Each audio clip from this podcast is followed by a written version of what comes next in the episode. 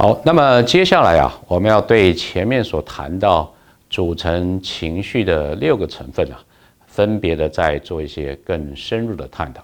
呃，首先我们来看一下所谓认知评估的部分。在认知评估啊，大家可以看到，在整个的情绪形成的流程图里面啊，扮演非常重要的角色哈。啊，所以我们在前面也提到过哈，认知评估是我们当事者哈，对于现在我们所处的环境或者这个状况呢，对它做一个有意义的解释哈。那么透过这样的一个认知评估呢，我们对当下的这个状况到底是不是影响我们的目标，我们影响我们的。好跟不好等等哈，如果真的是有相关的话，那他就很可能有机会了产生接下来的情绪的这个反应哈。那么呃，所以这些所以评估认知评估的例子呢，是将客观的环境或者客观的这些状况呢，转化成一个也个对个人来讲有意义的这样的一个环境的条件哈。那么这样的一个评估之后呢，也会决定我们会经历的情绪的类型。以及它的这个强度，所以我们说啊，认知评估扮演在这个情绪的历程里面扮演重要的角色，因为它不但可以帮助我们去区分可能情绪的类型，我们主观感受到的情绪会是什么，而且呢，它会来决定了或者影响了我们感受到的情绪的品质啊。那么心理学家如何来确定认知评估的重要性啊？它怎么样来影响我们情绪的经验？以及情绪的经验的这些品质。那么接下来啊，我们要给大家来介绍一个非常经典哈，当年在一九六二年啊，由当时在哥伦比亚大学啊任教的 Sally Schachter 跟 Jerome Singer 他们做的双因素理论的这样的一个实验。接下来我们要介绍的是双因素理论实验，在这个实验当中会有。四位实验参与者分别是 A、B、C、D，还有一位主事者，还有一位研究助理，扮演的是安装的角色。最后还有一位打针人员。在实验的第一阶段，四位实验参与者会被告知他们将会被注射肾上腺素，但实际上有两位实验参与者他们是控制组的角色，而他们被注射是食盐水。我来帮你们打针喽。被打完针的四位实验参与者分别被带到不同的实验环境，在实验环境中会有一名实验助理一同填写问卷。这名实验助理从旁影响环境的气氛，分别营造出愉悦的环境与愤怒的环境。在愉悦的环境中，实验助理一边填写问卷，一边给予问卷正面的回应。哇，这个问卷好有趣哦，很有意义耶！在愤怒的环境中，实验助理一边填写问卷，一边给予问卷负面的回应。这问卷好无聊，好想赶快结束哦。在实验的最后，主事者询问大家对于填写问卷的看法。被注射肾上腺素并且处在愉悦环境的参与者 A 给予问卷正面的回应。哇，这个问卷很酷诶，好玩。而同样注射肾上腺素但处在愤怒环境中的参与者 B，给予问卷负面的回应。这问卷好无聊哦，浪费时间。另外，控制组的参与者 C 和猪，从他们回应中可见，他们并没有受到环境的影响，而给予问卷中性的回应。以上就是双因素理论实验的介绍。好，那么呃，大家看到我们刚才的说明哈，我们继续来跟大家来呃，让大家理解这个实验到底是怎么做的哈。那实际上呃，因为我们刚刚提到这个双因素的理论呢，就是一方面呢，你要有一个生理唤起的因素，比如说你的汗腺非常的分泌很多的汗液，你的心跳会加速，你的呼吸会变得急促，你的瞳孔说不定会放大。那么第二个就是说，要怎么样在这样的呃生理的这个条唤起的条件的时候呢，我们能够提供一个恰当的认知评估或者认知的这个解释，来去帮你说明或者了解这些生理唤起是怎么一回事哈。所以在这个双因素的这个理论的实验里面呢，首先呢啊，我们的研究者就要来去创造这个生理唤起的条件。那么这个实验当年是在五十多年前，半个世纪以前做的哈。那当时的那个做法呢，就是直接的啊注射这个肾上腺素哈。那如果大家对肾上腺素稍微有点了解，肾上腺素其实是一个重要的我们神经传导的介质，也是重要的一种荷尔蒙哈。它会让我们整个的神经系统啊变得非常的亢奋，所以我们刚才提到了汗腺会增加，心跳会变快，呼吸会变得急促了，都是呃增加了这个肾上腺素之后，让你的交感的神经啊非常活跃的一个结果哈。那所以有两组的这个受试者哈啊都注射了这个肾上腺素。那另外也有两种了，我们是注射这个生理食盐水，这个当然就是不会有造成这些生理上的幻觉，这些都是作为控制组的哈。那我们的介绍的这个焦点呢，要集中在这个被注射了肾上腺素的这两组的受试者哈，也就是一个 A 组跟一个 B 组。我们接着把这个 A 组的受试者呢，就带到一个所谓比较愉悦的环境。那这个所谓愉悦的环境啊，如果大家还记得我们刚才的图解。实际上是把他带到另外一个房间，然后旁边呢有一位呃，实际上他是实验的这个助理哈，他并不是另外一个受试者，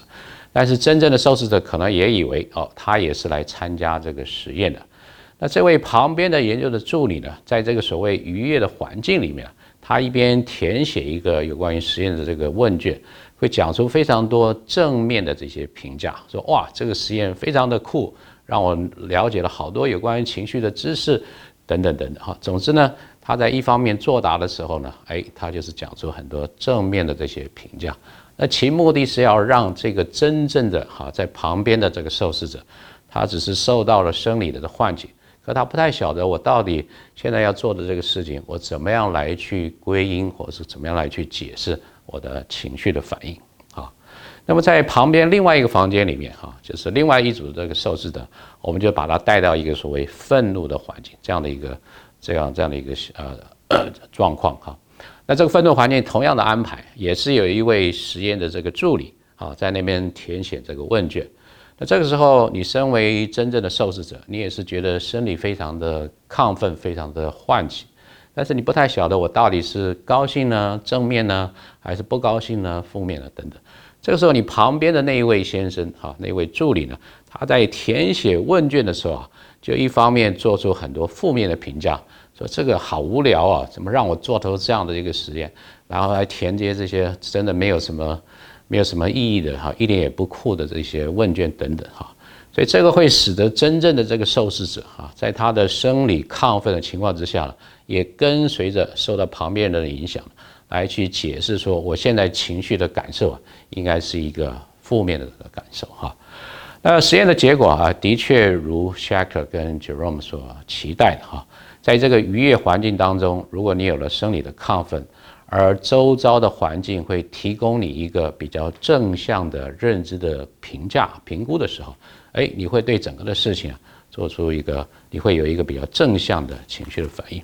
而相反的，你如果是在一个比较负面的，比如说比较愤怒的、比较不愉悦的这个环境当中，你得到这些讯息的话，你会对整个的实验啊，对整个的事件呢，做出一个比较负向的啊，这个负面的这些情绪的反应啊。所以这两这个因素，呃，这个实验呢，哈，就是清楚的让我们看到说，当你有了生理的因素，再加上一定程度的认知的评估呢，它可以去来左右或是决定的。你会有的情绪的反应啊，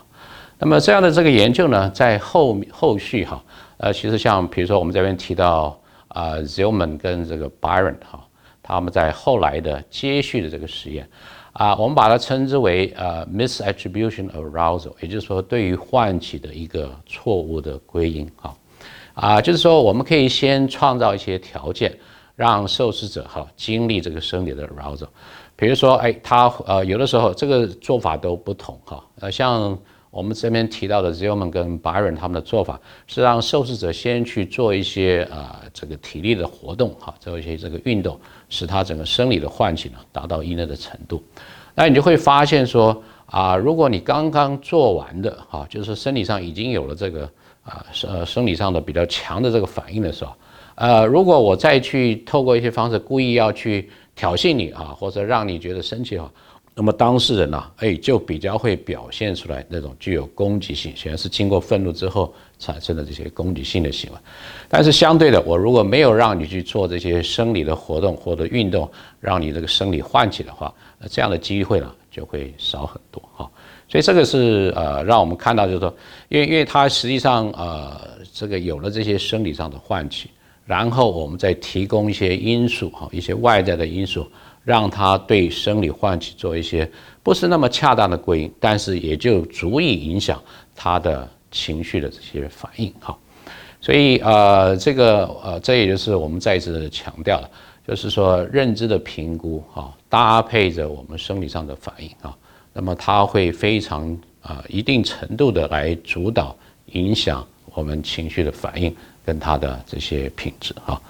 那么我们谈到这里啊，诶，希望同学去想一想哈，在你的日常生活中啊，是不是有一些可能周遭的环境哈，也许你并不是完全的清楚哈，但是它带来了一些 arousal，带来了一些生理上的这个唤起，然后这个时候旁边出现的一些事情，诶，可能就会让你做一些啊情绪上的这个归因啊，大家不妨来想一想有关于这方面的这个经验呢，来跟我们大家来分享啊。那么，呃，在后续的这个实验里面，哈啊，为了继续的来彰显我们这个评认知评估的这些重要性啊，大概呃就是会沿着说，哎，我们到底是评这个认知的评估是沿着什么样的一种主题，是正向还是负向，还有可能沿着什么样的一些维度哈，什么样一些的向度来去做这些主观经验的这些评估。那这个都是后续的这个研究啊，更进一步的来让我们知道。认知评估的对于情绪影响、情绪反应的这样的一种重要性哈。那这里面呢，至少有两种不同的看法。有一种是比较简单的所谓极简的主义的这种评价或者评估的这个理论哈，就说哎啊，我们大概可能就是啊，看它是一个一个正向的还是一个负向的哈，desirable 还是 undesirable，那它到底有没有发生还是是没有发生啊？这是一类的这个看法。那另外一类，我们想要跟大家稍微多花几分钟来介绍的，是这种所谓维度的评估的理论哈。这个它就会做更精细的哈来说，我们在不同的向度上面或者不同的维度上面来去做这些认知的评估啊。那它可以更更清楚的来去区分我们可能经验到的情绪会是什么啊。那这些向度包括什么哈？比如说这个整个的环境啊，当然还是像刚才那个极简主义的想法，它到底是正向的还是负向的啊？第二就是说啊，我在这个情境当中，我要付出多大的这个努力？我要付出很多的资源，还是不需要付出很多的资源？第三就是说这个情境本身的那个确定的那个程度啊。第四个就是啊，它是不是会吸引我的注意力，然后要去啊对这个环境做一些什么样的反应啊？再来就是说我能够控制的程度，那这个控制程度又可以再区分说我个人可以控制的这个程度，以及说这个情境其实是有点超乎，就是啊已经不是人为的因素，而是有一些非人为的因素在控制它的这个情境。哈，那啊讲到这里，可能大家会觉得哎有点复杂啊。我们讲一个简单的例子，假设说。啊，我今天跟朋友好不容易买到两张非常热门的演唱票，花了很大的功夫啊才得到。可是呢，哎，这两张演唱票在我的手中拿着，那么我在拿着这个票很兴高采烈地走向我的朋友的时候，这一阵的怪风吹来，对不对？我因为正着很兴奋的要去走到我的朋友的身边，啊，不幸的这两张票就被吹走了。然后他因为是在室外的哈，然后也没有办法当下就可以把它拿回来。这个时候啊，你会看，就是说我们在这个评估的时候，会有一些呃产生不同的情绪。你的朋友可能会觉得说啊，你都没有好好的顾到这个照，然后呢，这基本上它是一个负向的一个环境。可是呢，啊是你是是因为你没有把它顾好，所以这个票呢飞掉了，然后现在掉到水沟里也拿不回来了。